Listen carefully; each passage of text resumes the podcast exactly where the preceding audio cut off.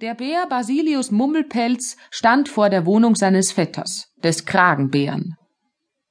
Hieronymus Kragenpeter, bist du zu Hause? fragte er und klopfte mit der Tatze an die Höhlenwandung.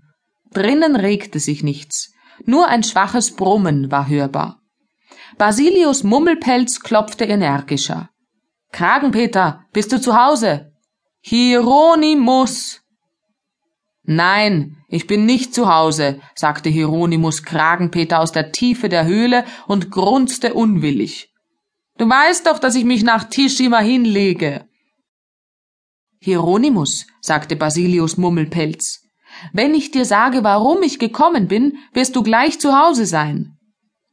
Hieronymus Kragenpeter erschien in der Höhlenöffnung und verneigte sich viele Male. Das tun die Kragenbären und es sieht sehr verbindlich aus. Hieronymus war aber gar nicht verbindlich. Denn er murmelte was über die Störung und rieb sich mit den Tatzen den Schlaf aus den Augen. Du, Hieronymus, ich habe ein Honignest entdeckt. Ein süßes, heimliches Honignest. Wo? sagte Hieronymus Kragenpeter und trottete auf allen Vieren los. Warte, warte, ich zeige es dir, sagte Basilius Mummelpelz und beeilte sich nachzukommen. Du läufst ja in die falsche Richtung. Du musst woanders hinlaufen. Wo? sagte Hieronymus Kragenpeter und kehrte eiligst wieder um. Du könntest statt wo auch mal Danke sagen, meinte Basilius Mummelpelz. Siehst du, wie du zu Hause gewesen bist? Basilius Mummelpelz und Hieronymus Kragenpeter trotteten nebeneinander her, emsig und mit einwärts gekehrten Füßen wie fette Herren, die gern zu Tisch gehen. Das Honignest war in einem hohlen Baum, der zwei kleine Astlöcher hatte. Es duftete ungemein lieblich darin. Basilius Mummelpelz grunzte vor Vergnügen.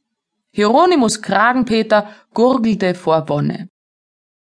Hier sind die beiden Löcher. Dies hier scheint größer zu sein, sagte Basilius Mummelpelz.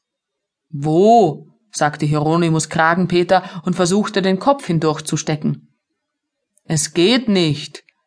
Das Loch ist zu eng. Ich habe Kragenweite 113. Basilius, du musst es versuchen. Aber isst den Honig nicht allein auf. Basilius Mummelpelz schüttelte den Kopf und brummte.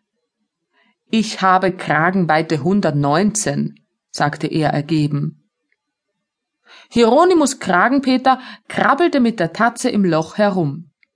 Auch das geht nicht, sagte er enttäuscht. Ich habe Tatzen Nummer 14. Basilius,